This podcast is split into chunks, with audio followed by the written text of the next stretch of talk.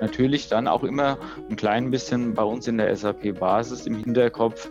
EHP 8, offensichtlich das letzte EHP, so ERP 6.0, bevor es dann irgendwann an das Thema S4HANA geht. Und, und gleichzeitig war es aber auch ein Anliegen von uns, von, von den Jost-Werken, das Know-how über unsere Prozesse, über unsere Anwender mit einzubringen.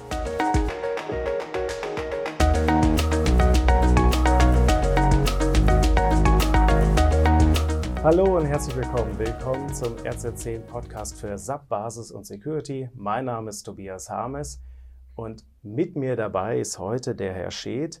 Herr Scheth, Sie kommen von den Jost-Werken, ein internationaler börsennotierter Zulieferer für Nutzfahrzeuge. Es geht heute um das ERP 8 und wir haben uns auf einer Konferenz getroffen und sind darüber ins Gespräch gekommen und dann haben wir doch mal gesagt, machen wir doch mal einen Podcast dazu. Darum vielen herzlichen Dank, dass Sie da sind. Ja, hallo, schönen guten Morgen, Herr Harmes. Ja, freue mich, na, als langjähriger Leser und Follower Ihrer tollen Beiträge in den verschiedenen Portalen und auch mal aktiv äh, mit Ihnen hier ein Thema gestalten zu können. Und wie Sie finden, das ist eine tolle Idee und freue mich darauf. Ihre Firma, die Jost-Werke, die sind ja in, in 13 Ländern unterwegs, fünf Kontinente. Ich habe gelesen, 2700 Mitarbeiter weltweit.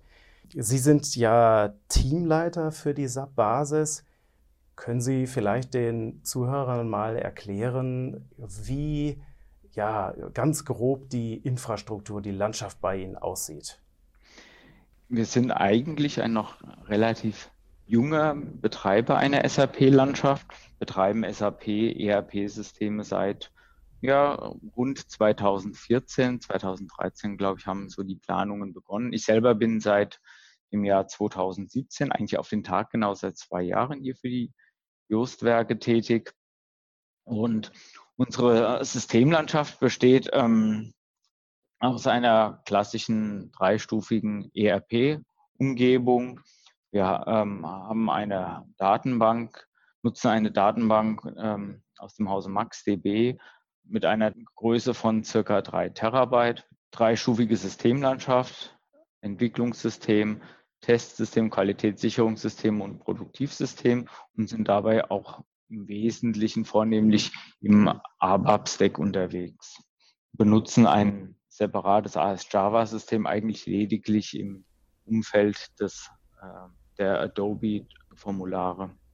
Ja. Jetzt äh, sind wir ja, äh, haben wir das Thema ERP 8. Ne? Das heißt, Sie sind jetzt unlängst auf ERP 8 gegangen. Ja, also von wo auf ERP 8 sind Sie gegangen und was war der Grund dafür? Also Ausgangssituation, auch als ich im Jahr 2017 hier begonnen habe, war äh, der Einsatz von ERP 6.0 EHP 5. Und im Grunde haben dann im Herbst 2017 schon die Planungen begonnen und das, es gab eigentlich ähm, so zwei, Motiva zwei treibende Motivationspunkte. Und zwar einmal war das, ähm, waren das anstehende Projekte. Wir haben, Sie, Sie erwähnten es ja eingangs, sind wir weltweit global unterwegs und sind aktuell dabei, unsere Standorte in unserem SAP-System zu integrieren. Das heißt, die aktuell werden dort noch eigene Lösungen eingesetzt, sollen aber bei uns in unserer ERP-Landschaft integriert werden. Und wir, gleichzeitig wollen wir natürlich auch die neuesten Funktions, Funktionalitäten, die ein ERP 8 bietet, nutzen. Und um jetzt die neuen Standorte in ein aktuelles SAP-System zu integrieren, war eben so die Idee, diese Planungen voranzutreiben, bis hin eben im Jahr 2018 dann auch zur Umsetzung zu schreiten. War denn jetzt das ERP 8 da ähm, so, ein, so ein Ding, was man jetzt mitgenommen hat, weil man eh jetzt viel ändert, wenn man da jetzt die internationalen Landesgesellschaften draufzieht? Oder äh, hatten die dann, also wenn man das integrieren wollte, brauchte man ERP 8, weil da irgendwie bestimmte Funktionen drin waren? Tatsächlich ähm, war es so, dass wir unsere ähm, internationalen ähm, Tochterunternehmen dann auch wirklich in das neueste System integrieren. Ähm, setzt ja dann oder hat ja immer zur Konsequenz, dass dann die, Unter die Mitarbeiter an den anderen Standorten geschult werden müssen. Und das wollten wir dann wirklich auch mit dem neuesten Release dann vornehmen, um nicht dann später nochmal so eine Art zweite Schulung oder Nachschulung dann äh, leisten zu müssen.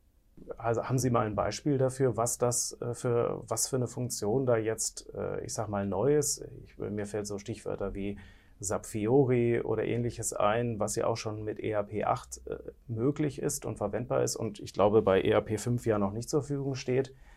Sind das solche Themen oder, oder was wäre da das Neue? Ja, ja das, das fängt eigentlich ähm, bei ganz einfachen Dingen an, wie eben das Design. Also wir, wir haben uns da jetzt im Detail muss ich gestehen, dann auch nicht mit beschäftigt. Aber ähm, Maßgabe war, aber innerhalb, wenn man einen solchen Schritt geht, hat es ja immer zur Folge, dass Oberflächen anders aussehen. Sie sprachen es schon an, vielleicht auch an der einen oder anderen Stelle würde dann Fiori genutzt werden. Aktuell machen wir es noch nicht, wäre aber, ist aber sicherlich ja eine oder, an der einen oder anderen Stelle eine Option.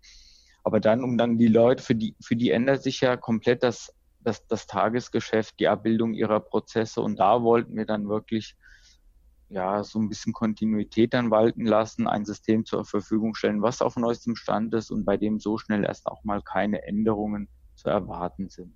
Natürlich dann auch immer ein klein bisschen bei uns in der SAP-Basis im Hinterkopf EHP 8, offensichtlich das letzte EHP, so ERP 6.0, bevor es dann irgendwann an das Thema S4HANA geht und wollten dort dann auch die Ausgangsposition dann möglichst nah an den neuesten Stand dann bringen. Also das war auch eine Motivation, ja, dass, genau. Äh, dass man jetzt so hoch wie möglich geht, um sich dann optimal zu positionieren für S4HANA. Okay. Ganz genau, ganz genau. So, jetzt äh, können Sie vielleicht einmal skizzieren, hm, wie das Projekt so abgelaufen ist und was, was Ihre Rolle in dem Projekt war. Also vielleicht erstmal so ganz grob, was war so die Zeitplanung? Wann, von, Sie haben jetzt entschieden, okay, wir wollen das machen, bis zu, ähm, jetzt ist es drin, also es funktioniert und kann auch benutzt werden. Wie, wie lange hat das gedauert? Also die Planungen hatten sich konkretisiert im Herbst 2017, sodass wir dann zunächst einmal mit unserem Dienstleister im Oktober, November da die ersten ja, Meetings hatten, die ähm, das Projekt eigentlich auf die Schiene gesetzt haben. Ähm, bis hin dazu dann Anfang des Jahres 2018 unternehmensweit den offiziellen Kickoff gestartet haben. Und Planung war dann vor Beginn der Ferienzeit, vor Beginn der Sommerferien im Juni 2018 das Projekt dann durch ähm, ja, abgeschlossen zu haben und ab Juni 2018 dann mit dem neuen Release an den Start zu gehen. Also im Grunde dann so die Planung von Herbst 2017 bis zum Sommer 2018. Das war so der Projektzeitraum. Und wie war da die Aufgabenverteilung? Also ähm, wer hat da was gemacht? Wie haben Sie sich da aufgestellt? Wir warten. Also von Anfang an war eigentlich klar, dass wir äh, hier natürlich ganz eng mit unserem Dienstleister, mit unserem Systemhaus zusammenarbeiten werden. Das Systemhaus hatte uns ja damals schon im Jahr 2013, 2014 bei der Einführung von SAP begleitet. Und gleichzeitig war es aber auch ein Anliegen von uns, von, von den Jost-Werken, das Know-how über unsere Prozesse, über unsere Anwender mit einzubringen, sodass wir dann letzten Endes dann eine, ja, so eine Art dreistufige Projektleitung ähm, installiert haben. Das heißt einmal die Projektleitung seitens ähm, unseres äh, Systemhauses, gleichzeitig aber auch eine Doppelspitze bei der Projektleitung hier intern bei den Justwerken, einmal mit dem Fokus der technischen Umsetzung, das war dann mein Part gewesen, und mein Kollege aus der Inhouse-Beratung, der hier sehr stark über sehr großes prozessuales Know-how bei den SAP-Applikationen verfügt, unsere Anwender sehr gut kennt. Auch er war Teil der Projektleitung, also so dass wir dann im Grunde dann eine Projektleitung bestehend aus drei Personen dann hatten. Also extern einmal und dann äh, Technik äh, und dann fachlich als Schnittstelle zum Fachbereich. Ganz genau, ganz genau. Mhm. Und was waren da so Ihre Erfahrungen? Es hat sich eigentlich, also jeder, jeder der drei Projektleiter ähm, konnte da wirklich auch seine, ähm, seine Erfahrung einbringen. Das war einmal unser externer Dienstleister, der natürlich schon sehr viele Projekte dieser Art geleistet hat, der auch entspre über entsprechende ähm, Templates mit äh, Projektplänen, Projektablaufplänen verfügt hat, sodass wir uns das nicht alles selbst erarbeiten konnten, äh, erarbeiten mussten. Gleichzeitig war das dann mein eigenes Know-how, was ich dann also von technischer Seite mit einbringen konnte. Ich hatte damals in meinem vorherigen Unternehmen mal einen Releasewechsel gemacht von ähm, SAP 4.6c. Manche mögen sich da noch dran erinnern. C6.0 ist schon eine Weile her, war aber mein Einstieg damals in die SAP-Basis, ein erfolgreicher Einstieg in das SAP-Basisumfeld. Und ja, da mein technisches Know-how mit einzubringen, bis hin dazu, dass mein Kollege, der aus der Inhouse-Beratung, der auch schon äh, bei der Integration vieler kleinerer Standorte mit, äh, mitgearbeitet hatte, Erfahrungen hatte, was Tests betrifft, die Integrationstests, die Regressionstests. Und auch er war da, ähm, konnte sich da auch gut einbringen bei dem ganzen Projekt. Ähm, können Sie mal ein Beispiel dafür geben, was jetzt ähm, im Rahmen Ihrer, Ihrer Rolle als technischer Projektleiter da ähm, typische Aufgaben waren? Also worauf müsste sich jemand vorbereiten, der das ähnlich gestalten würde? Also wichtig an der Stelle ist zum einen, ähm, dass man so die technische Seite der, der eigenen Prozesse kennt. Also das, das betrifft beispielsweise die, die Schnittstellen, welche Schnittstellen werden genutzt und dass man sich dann damit befasst, naja, man, gerade so diese Schnittstellenthematiken ähm, bedürfen ja einer besonderen Beachtung im Rahmen eines solchen Projektes, dann zu, dann zu schauen im System, inwiefern sind diese Schnittstellen betroffen von diesem Releasewechsel, Besorgen der Dokumentationen, wo gibt es Dokumentationen, wie hier die Zusammenhänge zu sehen sind. Das nur so, so als kleines Beispiel. Das sind, das sind aus meiner Sicht Leistungen, die ein Externer nur beschränkt leisten kann, wo man dann wirklich sehr viel dann auch selber hier ähm, auf Recherche gehen muss. Und ja, das war so ein, ein Teil meiner Aufgaben. Ein bisschen dazu, als es dann darum ging, den ganzen Releasewechsel technisch umzusetzen. Da werden ja auch sehr viele Fragen dann gestellt oder Entscheidungen, die dann getroffen werden müssen seitens des Durchführenden. Zum Beispiel? Ja, da, es geht dann, ähm, es, man kommt dann zum Beispiel an Stellen, ähm, der, der Upgrade-Prozess stoppt es wird dann auf, ähm, man bekommt dann äh, in den Logs äh, den Hinweis, bestimmte SAP-Notes zu prüfen. Es müssen es muss dann auch eine Zusammenarbeit mit einem Entwickler erfolgen, mit einem Data Dictionary Spezialisten und letzten Endes dann wirklich um, wenn es dann darum geht, Entscheidungen, in welchen Namensraum muss etwas gelegt werden, wird eine eigene Entwicklung noch benötigt, wo wird sie eingesetzt, wie muss sie jetzt im Zuge dieses technischen Upgrades ähm, betrachtet werden. All solche Fragen waren eigentlich so ein ganz, ganz wichtiger Bestandteil meiner Tätigkeit. Was waren so Sachen, die Sie nicht auf dem Schirm hatten, also die Sie vielleicht überrascht haben? Hm, überrascht haben. Also ich, äh, so ein typisches Beispiel, was, was ich oft erlebe, ist äh, Add-ons. Ne, dass man vielleicht das eine oder andere auch schon ein bisschen angegraute Add-on, was dann im Zuge des Upgrades plötzlich einem auf die Füße fällt, weil es vielleicht keine neuere Version dafür gibt oder man erstmal gucken muss, wen muss man dafür ansprechen. Sowas zum Beispiel. Ja, wie, wie Sie schon sagen, also, also das war so eine, eine auch dieser, dieser Hauptaufgaben, diese Add-ons, diese ähm, zu identifizieren und ähm, diese Schnittstellen zu vielleicht Drittanbietersystemen und da dann wirklich zu gucken, okay, wie wurden die damals bei uns genutzt? Was machen wir die überhaupt und inwiefern sind die dann tatsächlich auch relevant für, für den Upgrade oder müssen dort ähm, gesondert betrachtet werden? Ganz spannend ist nämlich auch beispielsweise die Frage, man im Laufe eines solchen Projektes gibt es natürlich auch mehrere Testphasen. Spannend ist die Frage, wie können wie kann man gewisse Punkte auch wirklich nachhaltig oder vernünftig testen. Oder ein, ein Beispiel vielleicht, ein ganz großes Thema bei uns war unser integrierte, unser, integriertes EWM-System.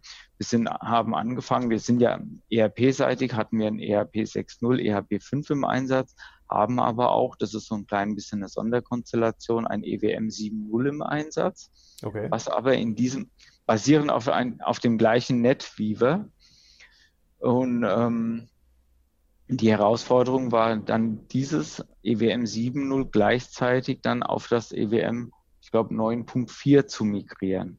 Und da äh, stellt sich dann natürlich nach dem technischen Upgrade die Frage, na, wie testet man das denn in der Testumgebung? EWM wird natürlich in unserem Hochregallager eingesetzt. Das ha wir haben aber kein Testhochregallager. Und kein zweites Lager, was? genau. genau. Und ähm, ja, und, und das war dann tatsächlich so ein bisschen eine spannende Herausforderung. Wie kann man diese Lagerprozesse testen, simulieren oder zumindest mal ein gutes Gefühl dafür zu gewinnen, dass dann an, an dem Wochenende des Go Lives im Juni dann im Anschluss dann auch wirklich alles so funktioniert, dass man auch Teile wiederfindet in dem Lager. Also das ganz können, Sie, können Sie sagen, wie Sie das gelöst haben? Weil das gibt es ja immer wieder, ne? dass man für bestimmte Situationen, für bestimmt, äh, bestimmte Schnittstellen irgendwie jetzt nicht so richtig ein Test-Setup hat, also jedenfalls nicht bis zu Ende.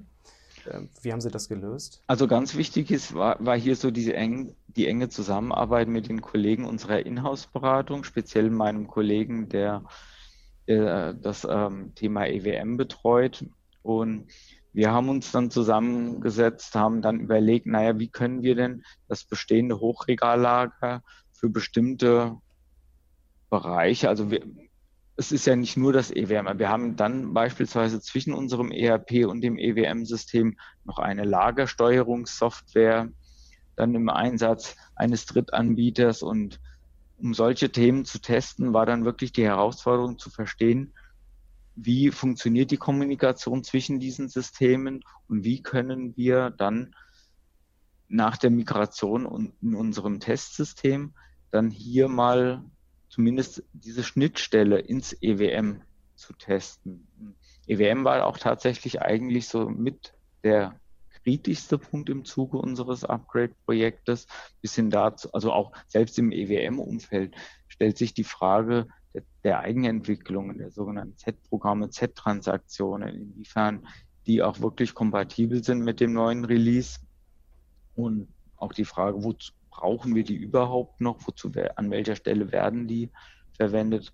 Alles sehr komplexe Fragestellungen, die dann auch ja, so ein bisschen zu der Idee geführt haben, im Fall der Fälle tatsächlich mal ein Standalone-System aufzubauen mit einem EWM-System ohne Eigenentwicklung. Also quasi so eine Art Plan B oder Plan C dann noch aufzubauen als Notfallszenario, was aber dann auch Gott sei Dank nicht zum Einsatz gekommen ist.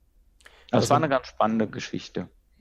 Ja, das mit den Z-Programmen, äh, Sie haben das jetzt angesprochen für EWM speziell. Allgemein im ERP war das da auch ein Thema? Ich meine, ich glaube, Mussten Sie eine Unicode-Conversion machen? Nein, wir waren schon ähm, ah, Sehr gut. Äh, auf Unicode. Diese Conversion mussten wir nicht machen. Und wir haben, sehr, wir haben sehr viele Eigenentwicklungen, Z-Programme, die auch seitens unseres Dienstleisters ähm, äh, durchgeführt worden sind. Und hier kam uns dann auch tatsächlich zugute, dann unseren Dienstleister direkt kontaktieren zu können, mit ihm zu klären, was was ist denn so der Hintergrund einer Z-Entwicklung? Wie Sie, Sie hatten es, glaube ich, eingangs gesagt, vieles ist da so, Sie sprachen von angestaubten Add-ons. So, so gibt es natürlich auch angestaubte Z-Programme, Eigenentwicklungen. Keiner weiß mehr so richtig, dass sie existieren. Wo werden sie überhaupt benutzt? Und da konnten wir dann auch wirklich auf die gute Dokumentation unseres Dienstleisters zurückgreifen, der uns da auch äh, sehr viel Unterstützung geben konnte.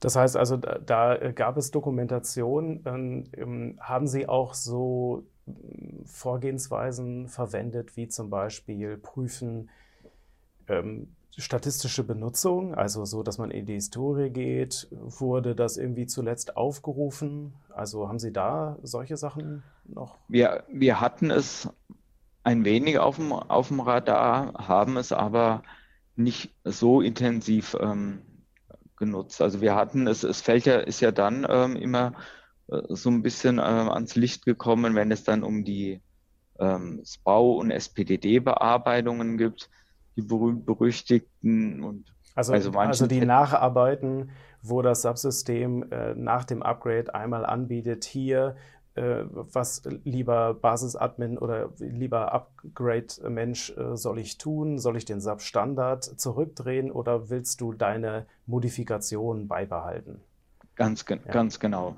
Und da sind die uns dann häufiger mal auch dann ähm, ja, ja, ins Bewusstsein gekommen. Und da war dann tatsächlich dann auch immer ähm, die Aufgabe zu schauen, werden die denn überhaupt noch benutzt? Wann wurden die denn das letzte Mal benutzt? Da, da ist, war es so ein bisschen am Rande haben wir dann auch uns die Nutzungsstatistiken dann auch mal angeschaut. Haben Sie denn die Gelegenheit genutzt, sage ich mal, oder wie ist das gelaufen im Projekt? Gab es da jetzt auch nochmal äh, Output sozusagen für den Betrieb? Ne, das eine ist ja so ein bisschen das Projekt, das Upgrade-Projekt. Das andere ist ja dann hinterher das aktualisierte System betreiben. Da ist ja immer das Stichwort Betriebsdokumentation und so weiter. Haben Sie da irgendwas auch für sich mitnehmen können, dass Sie sagen, ach Mensch, das ist ja eine praktische Projektdatei, die nehme ich mal in den Betrieb mit. Also irgendwie sowas, was Sie anderen mitgeben könnten. Leute, achtet darauf, dass ihr diese Dokus äh, auch kriegt, weil das hilft euch im Betrieb. Ja, also, also, also ganz wichtig ist, ähm, ist so, so die Dokumentation der Schnittstellen, also gerade so der Kommunikationswege da, das war im Vorfeld des Projektes häufig so ein bisschen schwierig, an die Dokumentation zu kommen und dann auch dadurch, dass viele, zum Teil die Kollegen auch neu, ebenfalls neu zu uns, zu den Jostwerken gestoßen sind, dann auch wirklich zu verstehen, wie funktioniert der Prozess, wie, fun wie funktionieren die Kommunikationswege. Und da ist es ganz wichtig aus meiner Sicht dann wirklich zu dokumentieren, was steckt dahinter, wie sind da die Zusammenhänge im Falle von Problemen, wer steht als Ansprechpartner zur Verfügung, sind das Themen, die wir selber bei uns in-house lösen müssen oder ist da ein externer Dienstleister da noch mit seinen Systemen mit, mit involviert. Das ist eigentlich so, so eine ganz wichtige Sache, die wir dann hier aus diesem Projekt dann mitgenommen haben, weil wir waren in dem Projekt vor der Herausforderung, sich damit auseinanderzusetzen, zu verstehen, wie die Zusammenhänge sind und die dann wirklich mitzunehmen, zum Teil auch Dokumentation neu zu erstellen und, und dann ja in Hinblick dann S4HANA dann da auch ja vielleicht ein bisschen Zeit zu gewinnen und mehr Klarheit dann zu haben, mehr Transparenz über die Prozesse zu haben. Haben Sie mit einer Sandbox gearbeitet oder haben Sie direkt äh, angefangen, die Linie zu ähm, abzugraden? Ja, wir haben also eine, eine besondere Herausforderung bei unserem Upgrade-Projekt, ähm, das wir im November 2017 ja gestartet haben, war, dieses Projekt ähm, parallel zu der Integration unserer Standorte in den USA voranzutreiben. Das okay. heißt, ähm, die Frage, auch das Projekt in den USA ist ähm, der, die Integration der Yoast International, so heißt es genau, ähm, ist ja nahezu zeitgleich gestartet und die Frage war, inwiefern können denn dann unsere Systeme, um deren Prozesse abzubilden, zur Verfügung zu stehen, gleichzeitig, ähm, gleichzeitig aber auch ähm, wir Erfahrungen sammeln, sprich Stichwort Sandbox, für EHP 8 zu nutzen und hatten da eigentlich ein ganz pfiffiges Modell dann geschaffen, so dass wir dann erstmal hingegangen sind, eine Sandbox gebaut haben als Kopie unseres Produktivsystems und diese Sandbox dann, das war von Anfang an die Zielsetzung, dann später als neues Entwicklungssystem in unsere Landschaft zu integrieren. Gleichzeitig dabei aber auch so ein bisschen die, ja, dem Wunsch nachkommend, dass unser Entwicklungssystem ja eigentlich, ich, ich nehme an, das ist eigentlich bei in fast allen Unternehmen so auf einem sehr, sehr alten Datenstand ähm, äh, beruht hatte. Und dieses alte äh, Entwicklungssystem durch, eine, durch ein neues Entwicklungssystem zu ersetzen und dieses Entwicklungssystem war dann unsere Sandbox, die wir neu aufgebaut haben. Erstmal als Systemkopie unter dem alten Release, anschließend dann migriert haben. Gleichzeitig und war dann so die Herausforderung, das parallele USA-Projekt dann auf dieser neuen Sandbox nach der technischen Migration dort als weiteren Mandanten zu integrieren. Das heißt, wir haben eine Sandbox aufgebaut, um einmal das Ganze technisch abzubilden, gleichzeitig aber auch um dieses Integrationsprojekt dann auf dieser Sandbox dann voranzutreiben. Also das war schon eine besondere Herausforderung. Und dann wirklich zu definieren, wann, wann haben wir solche Phasen wie Frozen Zone, wie schaut es aus mit Eigenentwicklung, wann ist der Entwicklungsstopp und, und, und das dann auch wirklich zeitlich zu koordinieren. Ich höre daraus, dass äh, das Upgrade ERP 8 dann einen vergleichsweise kleinen Teil ausgemacht hat. Ähm, also, dass man gesagt hat, okay, wir machen die Sandbox, jetzt machen wir das Upgrade. Ähm, und dann ist eigentlich relativ schnell aus diesem System ähm, ein System geworden, was tatsächlich zuliefert, also was, was produktiv geworden ist.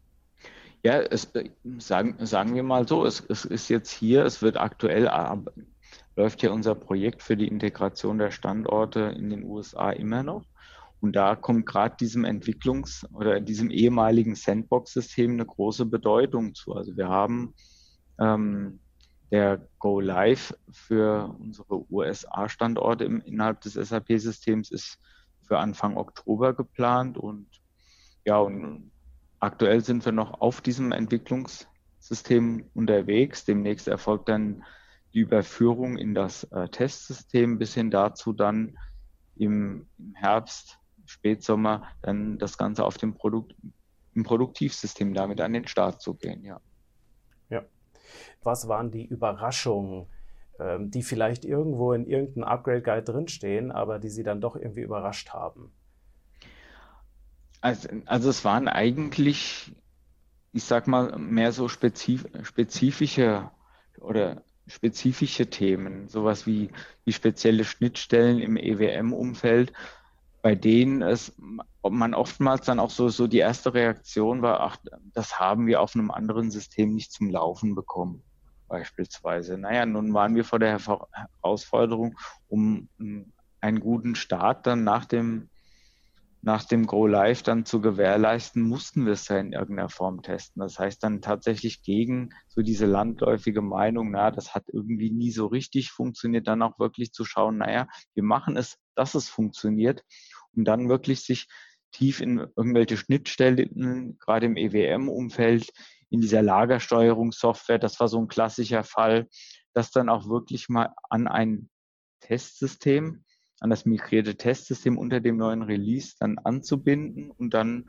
wirklich dort intensiv zu testen. Ein anderes Thema sind zum Beispiel Web-Services gewesen. Da dann auch wirklich ähm, ähm, Kommunikation von den Justwerken mit den Kunden im Spiel sind, die dann auch wirklich ans Laufen zu bringen, an, an das Testsystem anzubinden, was vorher ja nie so richtig funktioniert hatte wichtig an der Stelle auch tatsächlich auch immer mit den, mit den Logfiles zu arbeiten, dass man dann sich wirklich schaut, okay, irgendeine Schnittstelle funktioniert nicht, woran liegt das? Naja, dann mal aus den Logs, Logs sich wirklich genau anschauen und meistens ist man dann auch sehr schnell auf die Lösung gekommen. Super. Gibt es eine Sache, die Sie anders machen würden? Also wo Sie sagen, oh, das äh, würde ich auf jeden Fall empfehlen, so nicht zu machen. Eigentlich nicht, muss, muss ehrlicherweise zu sagen. Vielleicht nochmal ein, ein etwas, etwas intensiver dann auch ähm, die, sich die Schnittstellen anzuschauen, dass man schaut, hat man alle Dokumentationen dabei, frühzeitig dann auch wirklich ähm, auf die, da sind ja zum Teil auch Drittanbieter, Tools, Drittanbieter, Add-ons im Spiel, die dann auch wirklich ähm, frühzeitig zu kontaktieren, zu klären, sind diese denn, sind die Add-ons denn kompatibel mit dem neuen Release? Muss da gegebenenfalls etwas angepasst werden? Wir hatten auch, ähm, auch äh, an der einen oder anderen Stelle ein Add-on, das dann ähm, nachträglich nach dem technischen Up, ähm, Upgrade dann auch nochmal mit Support-Packages ausgestattet werden musste solche Thematiken dann auch wirklich ähm, rechtzeitig sich beiseite zu legen, zu wissen, wen muss man kontaktieren, auf wen muss man zugehen, ist derjenige denn auch wirklich verfügbar. Das hat bei uns ganz gut geklappt, wäre aber sicherlich noch ja, vielleicht ein Thema, wo man sagt, naja, das haben wir oder habe ich persönlich vielleicht einen Tick unterschätzt, muss man beim nächsten Mal vielleicht noch ein bisschen intensiver drauf schauen. Hat aber auch wirklich im Rahmen dieses Projekts auch gut geklappt, muss man wichtig auch. Es, man, es gibt bei den, bei den Vorbereitungen, bei den Planungen auch gewisse SAP-Hinweise. Also da gibt es zum Beispiel so einen ganz berühmt-berüchtigten, ich habe ihn mir gerade nochmal äh, aufgeschrieben, die SAP-Note 2318321, wo es dann darum geht, nicht SAP-Objekte zu retten. Und ein Hinweis liest sich erstmal auf den ersten Blick relativ harmlos, hat aber doch massive Auswirkungen auf das Data Dictionary, auf den Umgang mit diesen Objekten. Es gibt dann irgendwelche Testreport, Testreports, die man laufen lassen muss, daraus dann die Konsequenzen ziehen. Also das ist was, äh, das taucht dann mal so als Satz in dem Projektplan auf oder in dem Upgrade Guide, aber da darf man den Aufwand nicht unterschätzen. Und muss man zum Teil so auch externe Hilfe dann nochmal oder weitere Hilfe dann in Anspruch nehmen. Unterstützung durch einen Programmierer, Data Dictionary Spezialisten. Das da, darf man auf keinen Fall unterschätzen. Und äh, was war das so äh, zeitmäßig? Was hat das für einen Impact gemacht? Also das liegt ja ein bisschen daran, dass, die, äh, dass äh, dieses ERP-Upgrade ein bisschen einen Ticken anders funktioniert als vergangene Upgrades, weil sie ja im Prinzip eine Neuinstallation machen und dann ihre, die Daten rüberziehen und das sich ja natürlich auch ein bisschen anders anfühlt.